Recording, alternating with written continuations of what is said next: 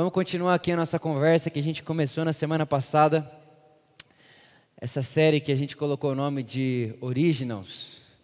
Uma conversa do Vitor, de 25, 26 anos de idade, com o Vitor de 19, 20. Então o que eu fiz foi pensar e refletir naquilo que eu pregava quando eu tinha 19, 20 anos de idade. Se você não sabe, eu viajei muito. Na verdade, fui, em todos os estados do Brasil eu fui pregar entre os meus 19 e 23 anos de idade. E se você pega as minhas mensagens e aquilo que eu falava, você consegue dividir essas, todas essas mensagens em três temas. E aí qualquer uma delas cabe dentro de um desses três. Né? A primeira foi intimidade, foi o que a gente conversou na semana passada. A segunda, o segundo tema, uma segunda temática que eu falava muito era propósito. Propósito de vida. E a terceira, que é a que a gente vai conversar na semana que vem, é renúncia. Então hoje eu quero conversar com você aqui sobre propósito. Propósito. E para falar com você sobre propósito, eu quero ler o Gênesis, capítulo 1. Gênesis, capítulo 1, versículo 26. Se você quiser ler comigo, é o Gênesis, capítulo 1, versículo 26. Diz assim: Disse Deus: Façamos o homem à nossa imagem, conforme a nossa semelhança, e domine ele sobre os peixes do mar, sobre as aves do céu, sobre os grandes animais de toda a terra e sobre todos os pequenos animais que se movem rente ao chão. Criou Deus o homem à sua imagem, a imagem de Deus o criou, homem e mulher os criou. Deus os abençoou e lhes disse: Sejam férteis e multipliquem-se, encham e subjuguem a terra.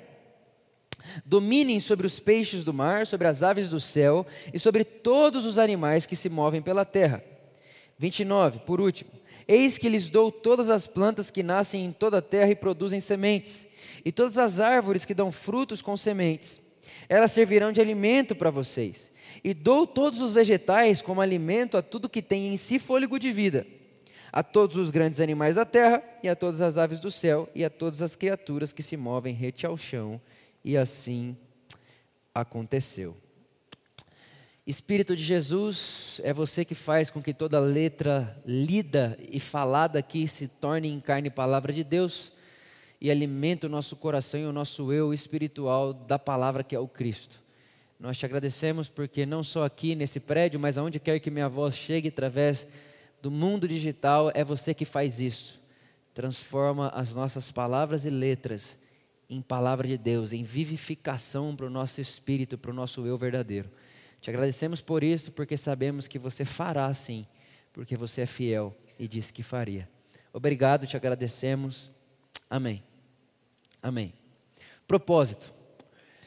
Ah, sem dúvida nenhuma, uma das palavras que a gente mais tem escutado no nosso mundo de hoje. Você, se você mexe nas redes sociais ou se você passeia pela internet, uma hora ou outra você vai ouvir uma pergunta dessa: qual é o seu propósito? Já encontrou o seu propósito? E aí, obviamente, dentro disso vai ter um mundo de vendas absurdos para vender para você uma maneira de você encontrar o seu propósito. E de verdade é muito bom, é maravilhoso, a gente precisa saber o nosso propósito. E o significado da palavra propósito não é nada mais e nada menos do que cumprir ou finalizar o motivo pela qual algo existe.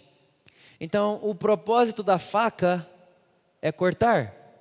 O propósito do fogo é esquentar. Então, quando o fogo esquenta, ele cumpre o seu propósito. Quando a faca corta, ela cumpre o seu propósito. E o ser humano? Então, se a faca corta, o fogo esquenta, o ser humano? Essa é a pergunta do milhão. O que, que faz o ser humano? Por que, que o ser humano foi criado? Qual que é a finalidade do ser humano. Eu acredito que não existe um lugar melhor, ou não existe um lugar melhor e maior para a gente entender o porquê que existe o ser humano que não seja o Gênesis. Porque aqui, quem está falando e quem está nos mostrando é o próprio Criador. Quando você quer saber o porquê de algo, pergunte para quem criou. Ninguém melhor do que quem criou para falar o motivo pela qual aquilo foi criado. E a primeira coisa que Deus fala para mim e para você sobre a humanidade é que ele fez a humanidade à sua imagem e sua semelhança. Façamos nós o homem a nossa imagem e nossa semelhança. O homem foi feito à imagem e semelhança de Deus, e em Jesus nós sabemos que a revelação máxima de Deus é que Deus é amor. O homem foi feito à imagem e semelhança de Deus, e Deus é amor. Então, quando a gente entende que Deus é amor e que o homem foi feito à sua imagem e sua semelhança, então o ser humano, a humanidade, foi feito dessa essência, foi feito dessa natureza. Se somos a imagem de Deus, nós fomos formados segundo Ele, e Ele é amor. Ou seja, a humanidade foi feita e criada ou formada a partir dessa natureza, ser amor.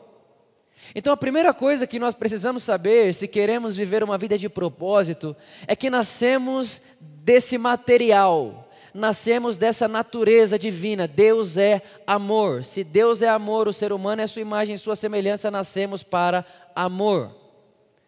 Todo ser humano no mundo, sabendo ele ou não, ele busca amar e ser amado. Todo ser humano na face da terra, nesse exato momento, o que ele deseja é ser amado e amar.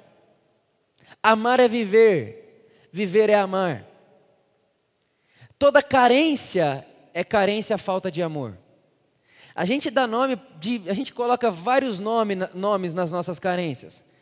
A gente coloca vários nomes nas, nas nossas faltas emocionais. Mas se você for sincero, e se você for um pouco mais fundo, toda carência lá no fundo é falta de amor. Toda carência lá no fundo é falta de amor. Porque todo ser humano foi feito à imagem de Deus e Deus é amor. Deus é amor. E sabendo que Deus é amor e não existe vida fora de Deus, porque Deus é a vida. Então nós podemos dizer e concluir também que não existe vida fora do amor. Quem ama não vive, e só vive quem ama. A gente não precisa ir muito longe na conversa para concordar que sem amor o mundo para de existir, porque a gente se mata. O mundo ainda só é mundo porque tem resquício de amor por toda parte. Porque se não há amor, não há vida. A ausência de amor é a ausência de vida. E é muito simples, eu quero explicar isso para você da maneira mais simples possível. Por exemplo, Nesse exato momento tem pessoas sentadas lá no fundo do prédio aqui. E tem pessoas até que estão tá debaixo da pilastra ali. Você está me ouvindo bem? Você que está embaixo da pilastra, nem consigo te ver direito. Mas está me ouvindo bem? Faz assim com a mão. Está ouvindo bem, certo? Ok. Você está me ouvindo bem daí? Porque eu tenho um microfone aqui.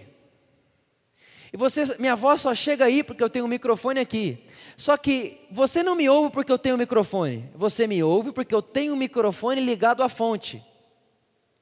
Se eu só tivesse o microfone sem ele estar ligado à fonte, você não me ouviria. Então esse microfone existe, mas se eu fizer isso aqui, ó,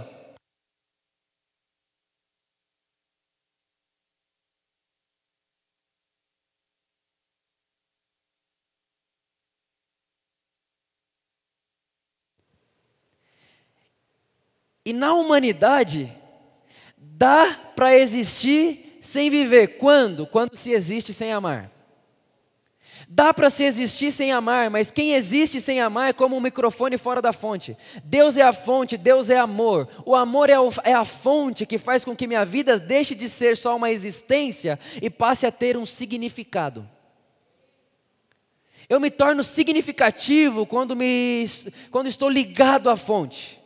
E a fonte é o amor. Por isso, que um, um da, uma das afirmações que eu considero ser mais extraordinárias no texto bíblico, que eu também considero ser um dos textos mais assustadores para a religião, é o que o apóstolo João vai dizer no capítulo 4 da sua epístola de 1 João, que é o seguinte: quem ama, conhece a Deus. Ele não está deixando uma possibilidade. Ele não está dizendo, talvez quem ama conhece a Deus. Ele está garantindo, quem ama conhece a Deus. Conhecer a Deus não é informação. Deus não quer ser conhecido por informativos. Deus quer ser experimentado. não conhecido em informação. Se Deus quisesse que nós o conhecêssemos por informação, Ele mandaria uma carta. É por isso que a maior experiência de Deus é a vida do amor, porque Deus quer ser reconhecido nas relações amorosas. O próprio João vai dizer: ninguém jamais viu a Deus.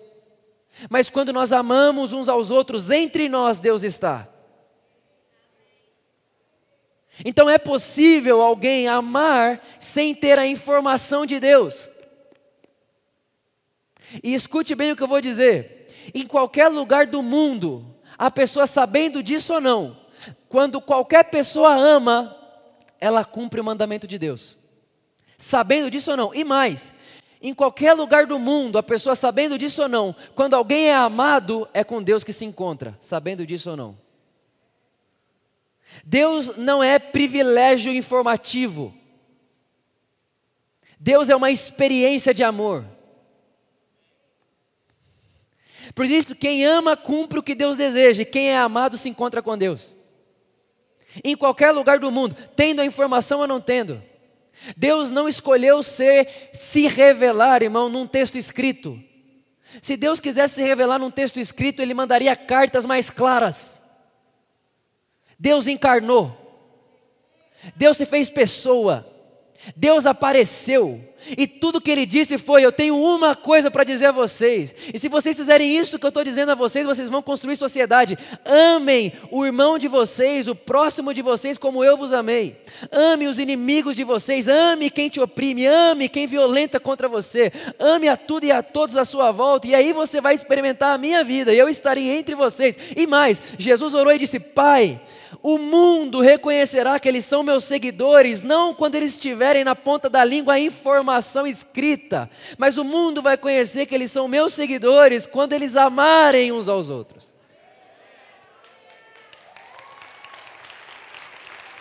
Deus é experimental, não informativo. Deus é uma experiência e não uma informação. Deus é amor.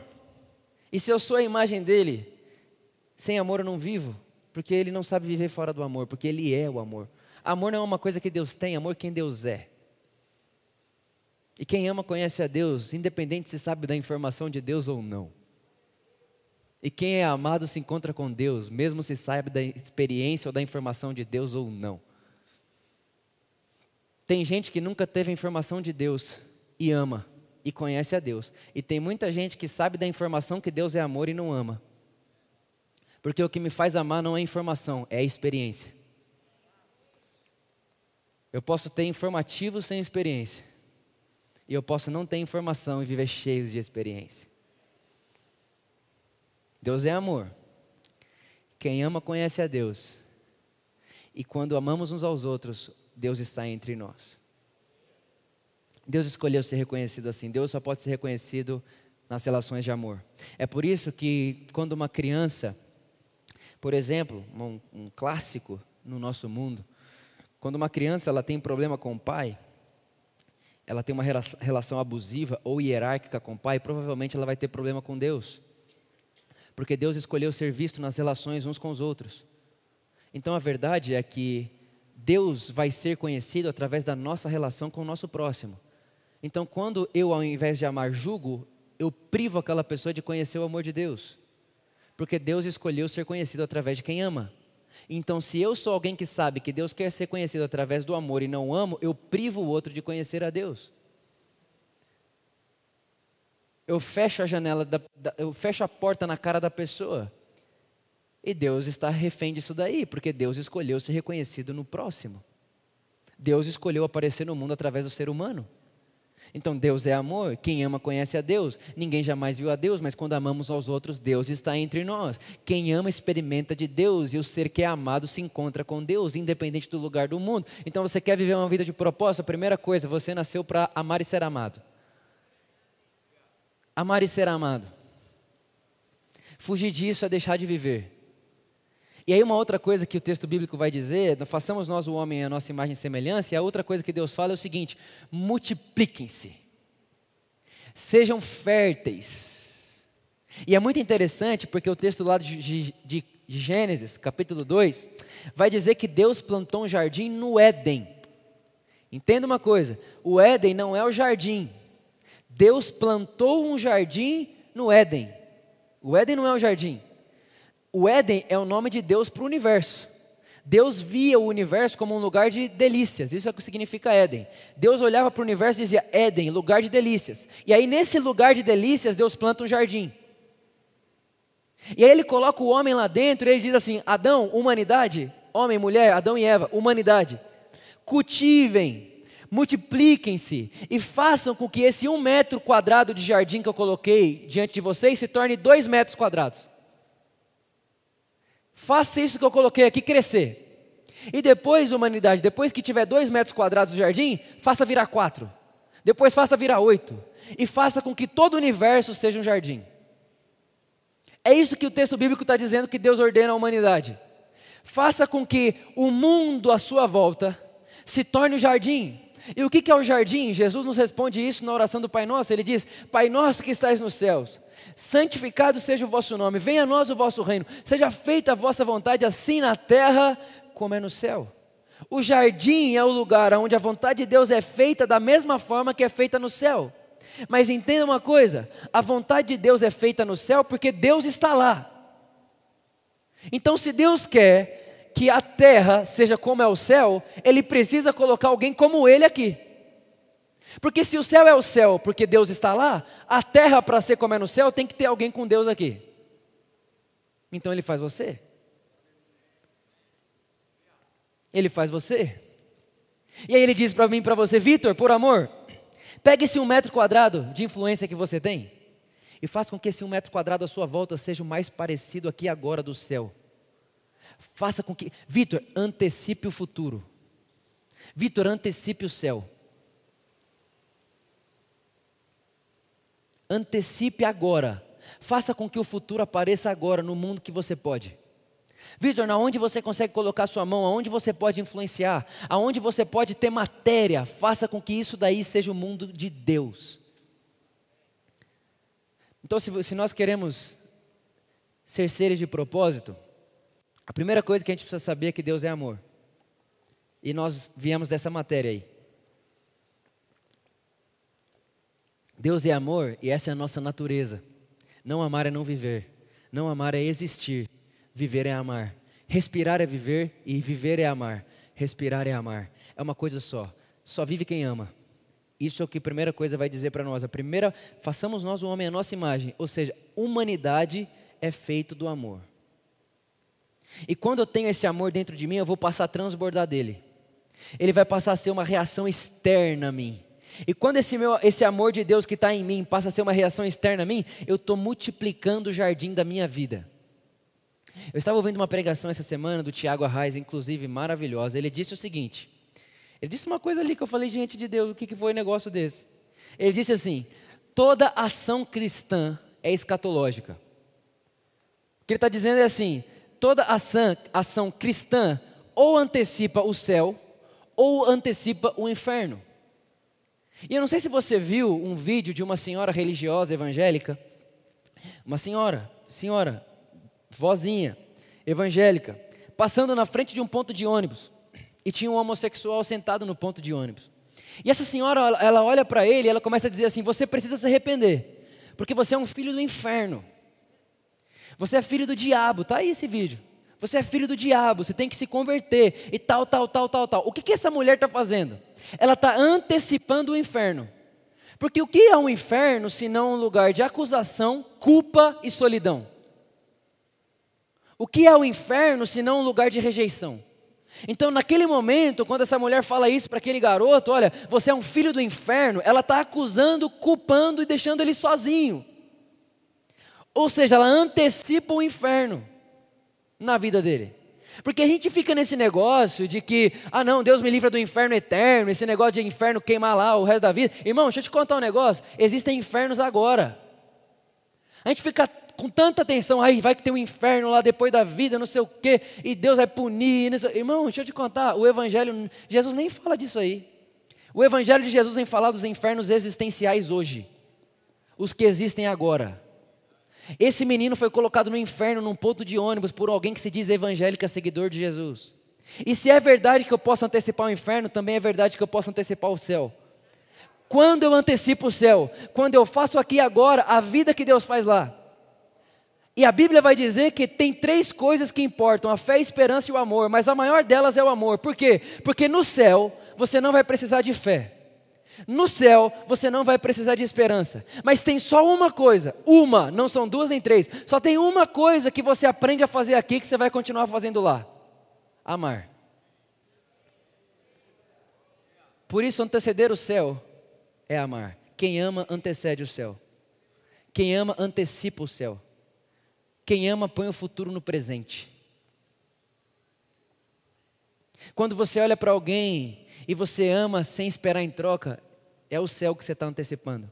Quando você perdoa quem não te pediu perdão, é o céu que você está antecipando. Quando você anda a segunda milha, é o céu que você está antecipando. Quando você ora por quem te persegue, é o céu que você está antecipando. Quando você dá a outra face, é o céu que você está antecipando. Quando você dá o dinheiro que você tem, quando você repartilha o que você tem, quando você é generoso, é o céu que você está antecipando. Por isso que Jesus, o que Deus está dizendo para mim, para você é o seguinte: olha, você foi feito da minha matéria, eu sou amor, você nasceu para amar e ser amado. E quando você faz isso, você começa a fazer com que esse um metro de quadrado da sua vida se torne dois. Através do que? Através de antecipar o céu. Como? Amando, doando-se, fazendo o que Deus faz, trazendo de experiência para o mundo à sua volta a experiência que Deus deu para você no Evangelho. E aí, quando isso começa a crescer dentro de mim, eu começo a influenciar, Jesus vai dizer que é o reino de Deus, influenciando toda a massa como um fermento levé da massa. A gente começa a pôr sabor no mundo a um sabor no mundo.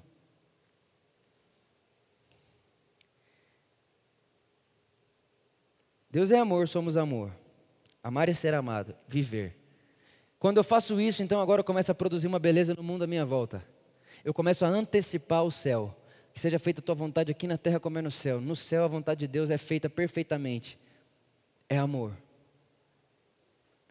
O governo de Deus é o amor. Por isso que eu falei aqui semana passada, amar não é um mandamento. Amar é um destino nosso. É o que fazemos aqui que continuaremos fazendo lá. Amando. Porque amor não é algo que Deus tem, amor é quem Deus é. E aí, se você continua caminhando nesse caminho de propósito, eu penso que logo após você vai se deparar com Deus dizendo a Adão: Não é bom que você viva só. Eu não sei se teve uma oração que eu fiz mais esse ano do que essa que eu vou dizer a vocês agora. Não sei. Eu acho que não. A oração que diz o seguinte: Jesus, eu não quero ver o outro como o outro, eu quero ver o outro como eu. Aquela experiência do Adão olhando para Eva e dizendo: Essa é carne da minha carne, ela é osso do meu osso, o outro não é outro, o outro sou eu. Deus é outro, os animais são outro, Eva sou eu, Adão sou eu. Eu penso que se a gente quer caminhar de propósito, com propósito, uma das coisas que eu e você precisamos adotar na nossa vida é de fazermos coisas, escute bem, de fazermos coisas por pessoas que não vai voltar benefício a nós. Porque há quem diga assim: ah, não, o meu propósito é minha esposa. Não, seu propósito não é sua esposa, sua esposa é sua responsabilidade. Ah, não, mas meu propósito é cuidar do meu filho. Não, você pôs o filho no mundo, ele é sua responsabilidade. Não, mas meu propósito é minha empresa. Não, sua empresa é seu trabalho. Não, mas o, o, o meu, o meu propósito é, é, é, é estudar. Não, isso daí faz parte da vida. Quem tem propósito e não tem, estuda. Não, meu propósito é cuidar da, da minha mãe. Não. Sua responsabilidade é sua mãe. Propósito é quando você intencionalmente diz: Eu tenho uma vida de Deus em mim, vou produzir a vida de Deus no mundo à minha volta. E Deus deu para mim sem esperar nada em troca. Então eu tenho um propósito, e uma das coisas que eu faço na minha vida de propósito é procurar algo para mim me doar, que não vai trazer benefício nem a mim, nem para os meus. Aonde eu posso pôr o meu dinheiro que não vai voltar para mim? Aonde eu posso pôr o meu tempo que não vai voltar para mim? Aonde eu posso pôr a minha atenção que não vai voltar para mim? Aonde que eu posso pôr o meu suor que não vai voltar para mim mais? Eu pagaria para fazer isso aqui. Eu pagaria para perder. O que, que é que o que, o que é que faz com que eu e você façamos coisas que não volte para nós e que não volte para nenhum dos nossos? Eu acredito que no caminho do propósito tem uma coisa parecida com essa, porque no caminho do propósito você não sabe mais ver o outro como o outro. Eu não sei se você percebeu isso, mas nunca teve tanta notícia trágica como as que a gente está vendo agora. E foi muito louco, porque no começo desse ano eu comecei a reparar que eu não via notícia, e realmente eu não sou muito antenado, não. Mas quando eu via, só via. E aí, morreu aqui? Não, mas morreu. E não, peraí, peraí, peraí, peraí. Eu só estou achando irrelevante, porque não é da minha família. Ah, morreu duas crianças lá na favela do Rio de Janeiro. Ah, morreu. Não, não é morreu. E se fosse meu filho? E se fosse o seu filho? E se fosse sua família? Então eu penso que faz parte da vida de propósito que nós vamos viver, não passar pela vida do outro tendo a dor do outro como alheia. A dor do outro não é alheia a mim, ela é a minha dor também. Então eu comecei a dizer: Deus, eu quero sentir a humanidade eu quero sentir a dor da humanidade e também sentir a alegria da humanidade. Eu não quero viver uma vida de ego. Eu estava conversando com um pastor que eu mais amo hoje no Brasil, facilmente. Ele disse para mim: Vitor, quem foi que criou o diabo? Eu pensei: é pegadinha. Quem criou o diabo? Eu você está querendo me pegar, né? Ele falou: não, quem criou o diabo? Eu falei: eu ah, não sei. Aí ele: Lúcifer. Aí ele falou assim para mim: Lúcifer, Deus criou Lúcifer. Quando você lê sobre Lúcifer, Lúcifer era um anjo de luz, cheio de beleza, cheio de, de, de coisa mais linda do planeta Terra era Lúcifer. Deus criou Lúcifer, o Lúcifer criou o diabo. Quando foi que o Lúcifer criou o diabo? Quando Lúcifer quis deixar de ser nós para ser eu.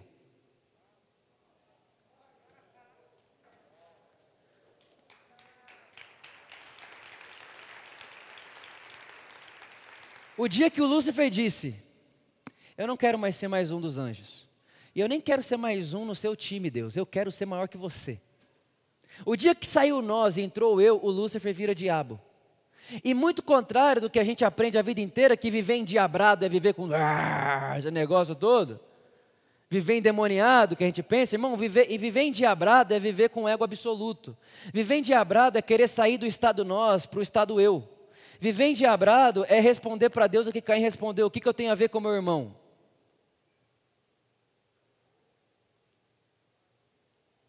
Isso é viver endiabrado.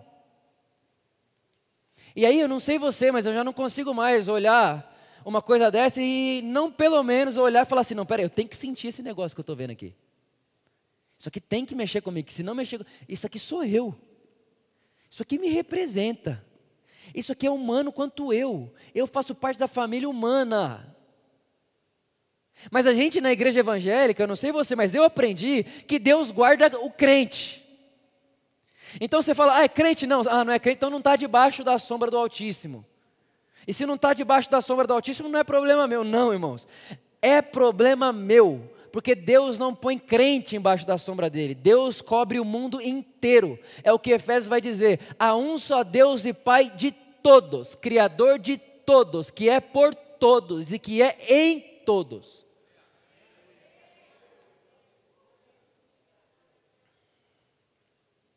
Ah, Vitor, mas por que, que morre então? Porque Deus é amor. E no amor há liberdade. Se Deus priva um de matar, ele acabou de deixar de amar.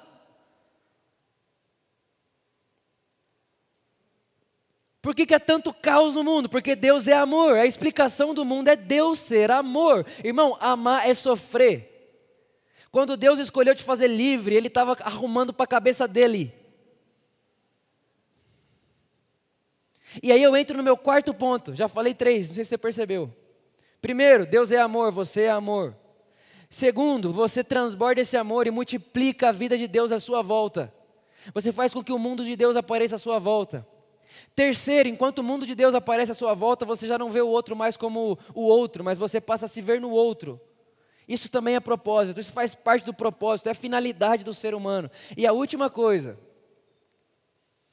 que eu acredito ser talvez o fundamento para todo o resto, é que você vai se humanizar. Escute bem o que eu quero dizer para você aqui agora. Eu não sei se você viu, mas ontem eu me casei a segunda vez. Com a mesma esposa, graças a Deus. Tem que deixar claro, né? Casei com a, mesma mulher. Ontem a gente fez dois anos de casado, a gente fez uma renovação de votos. E aí estava uma hora lá, eu estava conversando com o senhor José, um dos caras que estavam trabalhando no evento, e a gente entrou num papo sobre consciência humana. E eu adoro esse assunto. Adoro esse assunto. É um dos meus assuntos favoritos de longe da escritura, é a consciência. E a gente entrou nesse assunto e ele começou a falar para mim de um programa que ele assistiu e nesse programa que ele assistiu, é de animal, programa, programa de animal, ele disse que num episódio eles estavam explicando o que, que uma leoa faz com um leãozinho, um bebezinho que se machuca. Então o que acontece na história é o seguinte, história real, tá? É verdade isso aí. Nasceu um leãozinho e ele fraturou as costas lá. Tipo assim, ele não ia mais conseguir andar direito. A leoa pega o leãozinho machucado, leva para longe abandona o leãozinho e volta para cuidar dos filhinhos que está tudo certo. Então ela pega o leãozinho machucado, leva embora, vai deixar morrer porque vão comer ele e vem cuidar dos que estão perfeitinho. E ela, irmão, ela vai dormir em paz, ela nem vai, nem vai achar que pesou. Por que, que não pesa para a leoa? Porque ela não tem consciência. Só tem um ser vivo no mundo que tem consciência, se chama ser humano. É por isso que quando a gente olha essa história, eu já acho um absurdo essa leoa aí. É que eu não posso com ela, né? Mas eu acho um absurdo. Como que você faz isso? Tem uma coisa dentro de mim, de você, chamada consciência. E essa consciência aí é o que te dá direito de ser livre.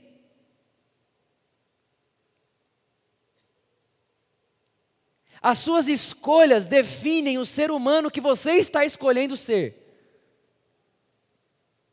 Deus não escolhe por você, Deus te aponta um caminho. E nós que temos o Evangelho, nós que temos Jesus como Senhor, nós sabemos que o caminho de humanidade é Cristo. Nós sabemos que Jesus inaugura uma nova humanidade. Uma nova humanidade que vive pautada no amor e não no ódio, que vive pautado na generosidade e não na ganância, que vive pautado na humildade e não na soberba. Jesus é esse novo humano, novo homem. É o que Paulo vai dizer, o segundo Adão.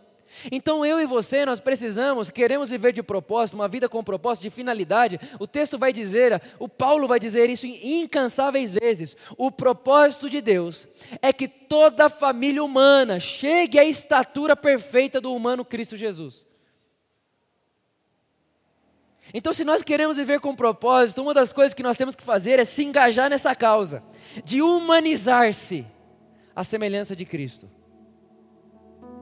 É o que os teólogos do mundo oriental vai chamar de teoses, deusificação, cristificação, que é o que? É, é, é esse engajamento que eu tenho na minha vida agora, de fazer com que esse potencial que tem dentro de mim, chamado Espírito Santo, se torne manifestação, de modo que dia após dia eu estou me humanizando através da consciência que eu tenho, escolhendo o tipo de ser humano que eu quero ser, e eu já vi Jesus.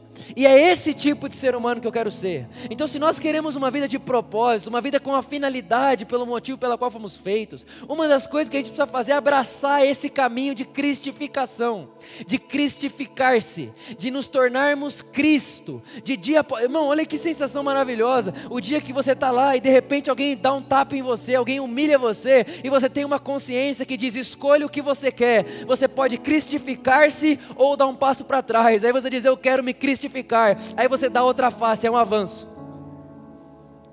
Aí de repente alguém obriga você a andar uma milha, aí você, você diz, não, mas essa pessoa não pode mandar em mim. Aí vem uma voz dentro de você e diz, ande a segunda milha, cristifique-se. Aí você, eu quero Cristo. Aí, aí, aí uma sensação dentro de você, meu Deus, eu estou andando no caminho do Evangelho. Eu estou me cristificando.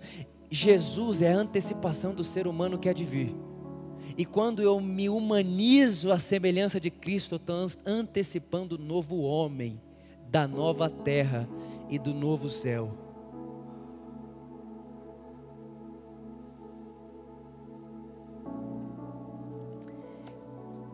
Eu gosto da consciência, Porque a consciência é a prova de que nós viemos de outro. Quem foi que disse isso foi Viktor Frankl, um judeu que sobreviveu à época de Hitler.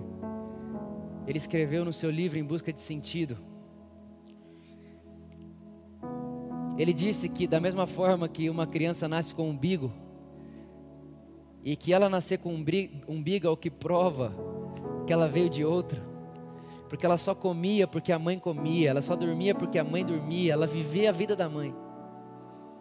Ele vai dizer que, da mesma forma que a criança nasce com um umbigo para provar que veio de outro, nós nascemos com consciência, e isso prova que viemos de outro.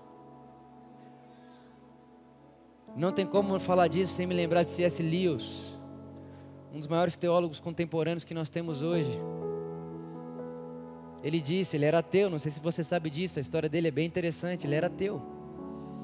E ele disse que não se prova a existência de Deus e realmente não se prova. Mas o que Lewis vai dizer que o, o que o convence, o que o faz entregar-se a esse Deus, é a pergunta: como é que o ser humano sabe o que é bom e o que é mal? Quem contou para o ser humano que matar é mal? Quem que contou para o ser humano que você não pega um bebê que está machucado e põe lá para morrer? Quem contou isso para o ser humano que não contou para os animais? E aí Lewis chega a uma conclusão: existe um outro. Eu gosto também do Santo Agostinho, que disse que a nossa, a nossa consciência reconhece a voz de Deus porque a nossa consciência é a prova que viemos dele. Deus fala na nossa consciência. E o Paulo vai dizer que os que naufragam na vida naufragam porque negam a consciência. E sabe, irmãos, é muito difícil quando você vê um mundo cheio de mentes cauterizadas e muitas vezes não é culpa das pessoas. Porque quando a criança nasce, o pai cauteriza a mente dela com abuso, com hierarquia, com aquela autoridade pesada no pejorativo. Aí os amigos vão cauterizando, tudo vai cauterizando a consciência, de modo que a consciência daquela pessoa se torna obsoleta. Mas se você pega uma pessoa, uma criança, e você coloca ela no caminho do amor, você não precisa falar Deus para ela, ela vai chegar em Deus. Porque a nossa consciência é como um imã que vai nos levando a Ele se não for cauterizado, é impossível que não chegue nele. Por isso eu quero dizer uma coisa a você. Tem uma consciência aí dentro. E tem um Espírito de Deus aí dentro. Querendo colocar você nesse trilho, nessa caminhada, nessa jornada de propósito. Fazer com que você saiba que nasceu para amar e ser amado. Fazer com que você saiba que tem provisão dentro de você para transformar o mundo à sua volta e fazer com que esse mundo à sua volta seja um sinal do reino de Deus, seja uma, um sinal do, do que ante, seja um, um, uma, uma antecipação do céu. Tem uma provisão dentro de você para você olhar para o outro e não ver no outro o outro, mas ver no outro você. O outro sou eu, eu sou o outro. Eu olho para ele e me vejo, eu me vejo no outro porque ele é a imagem de Deus, eu também. Somos seres humanos, feitos da natureza amor. Todos precisam ser amados e amar. É, ser humano é meu irmão. E ao mesmo tempo isso tudo só é possível porque nós nos responsabilizamos ou nos engajamos ou abraçamos esse processo crístico, que é de fazer com que essa semente que está dentro de nós se torne uma manifestação fora de nós. O Atos capítulo 4, verso 13 vai dizer que era impossível olhar para Pedro e João e não reconhecer que eles tinham estado com Jesus. Estava na cara deles não dava para olhar para eles e dizer, não, eles não tiveram com Jesus, não, não tem como. Olha para o rosto deles, olha como eles vivem, olha a forma como eles vivem, olha a forma como eles se portam. Eles antecedem o novo mundo, eles antecipam o novo homem, eles já são aqui agora um sinal da vida que haverá ali e além. Irmãos, eu oro para que a sua casa seja um lugar onde as pessoas, quando entrarem lá dentro, digam: Uau, essa casa aqui parece que nem é de verdade, por quê? Porque parece uma casa do mundo que há de vir. Essa sua família nem parece que é real, por quê? Porque parece uma família do mundo que é de vir. O seu trabalho, a forma como você trabalha, você é um funcionário tão maravilhoso que nem parece que é real. Sim, porque eu antecedo o futuro.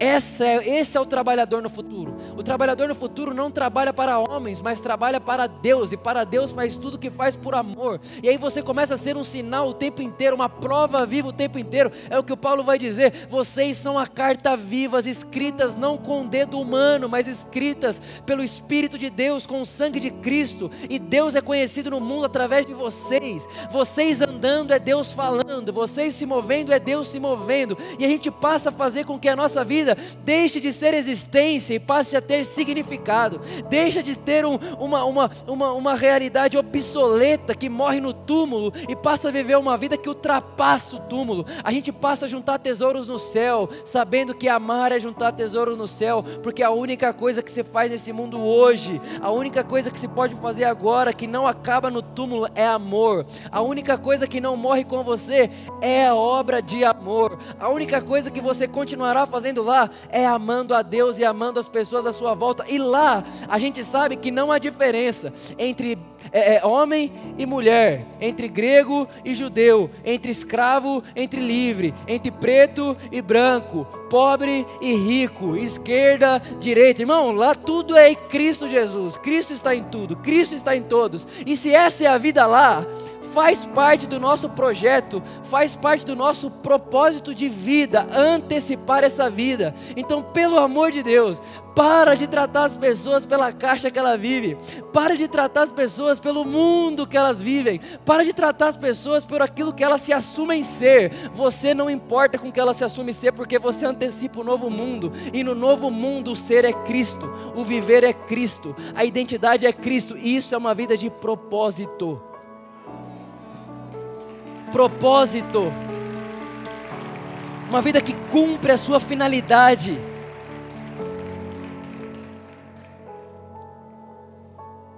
Essa é minha oração por mim e por você.